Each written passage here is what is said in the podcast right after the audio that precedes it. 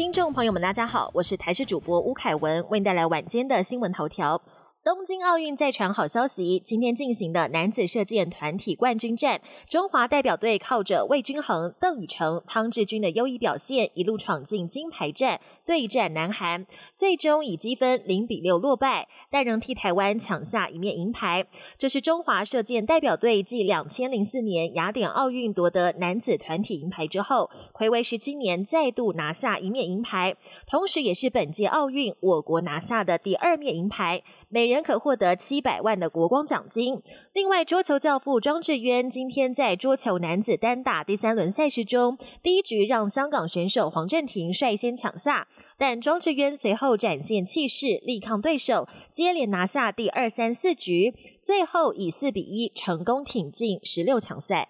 指挥中心已拍板，打完 A Z 疫苗者可混打莫德纳或 B N T 疫苗。到底什么时候可以开放民众预约？指挥官陈时中表示，专家建议优先开放一到三类对象混打。因为这些族群接触风险较高，需要提升保护力，但还要看未来疫苗到货的状况，才能安排混打齐成。不过外界也好奇，到底哪一种混打组合才可以产生最佳的保护力？有国内专家指出，根据英国牛津大学的研究，发现两剂都打 BNT 效力最好，其次才是 AZ 加 BNT 的打法，而效力最低的则是两剂都打 AZ。全台疫情警戒即将从三级降为二级，我国本土确诊人数也降到十人。另外，死亡个案方面连续两天加零。指挥中心宣布，明天早上将会发送一百四十四万封简讯，给三十八岁以上的民众预约打 A Z 疫苗。随着国内疫苗施打涵盖率持续拉高，外界也关心是否有机会比照日本推行疫苗护照。陈时中认为，推行护照可能会限制到部分的民众，目前还不会采采用。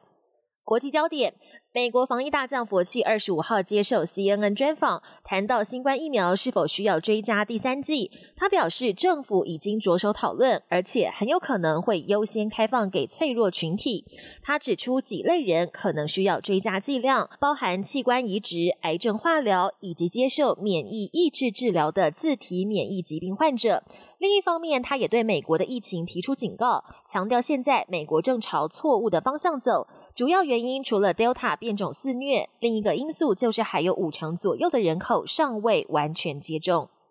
日本直本疫苗护照正式上路，今天起开放民众申请。不过，首波适用对象不包括台湾，仅有澳洲、波兰、意大利、土耳其跟保加利亚这五国。有了日本的疫苗护照，前往这五个国家可以缩减隔离天数，甚至免除隔离。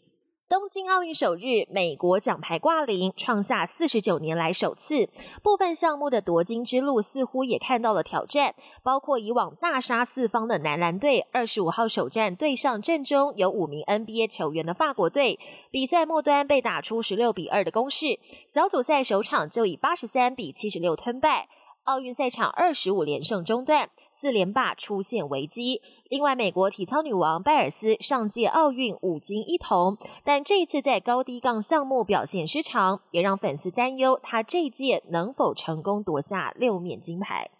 本节新闻由台视新闻制作，感谢您的收听。更多内容请锁定台视各节新闻与台视新闻 YouTube 频道。